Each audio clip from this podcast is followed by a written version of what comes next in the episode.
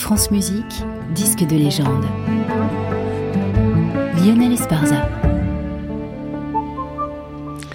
En légende aujourd'hui, les 20 regards sur l'enfant Jésus d'Olivier Messiaen par Bertrand Chamaillou.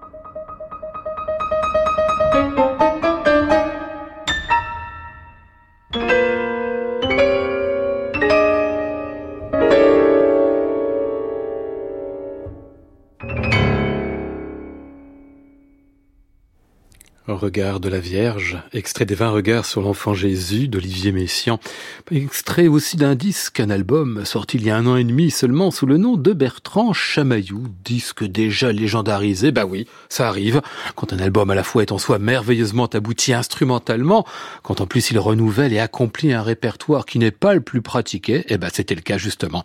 Avec ses 20 regards sortis au printemps 2022, une musique que certains considèrent encore comme aride, brutale, or elle est pleine de tendresse et de chants contenus, encore fallait-il nous le montrer, ce que fait ici Bertrand Chamaillou magnifiquement, en magnifiant tous les potentiels expressifs du cycle, en déployant aussi des trésors de sonorités, de couleurs, de toucher.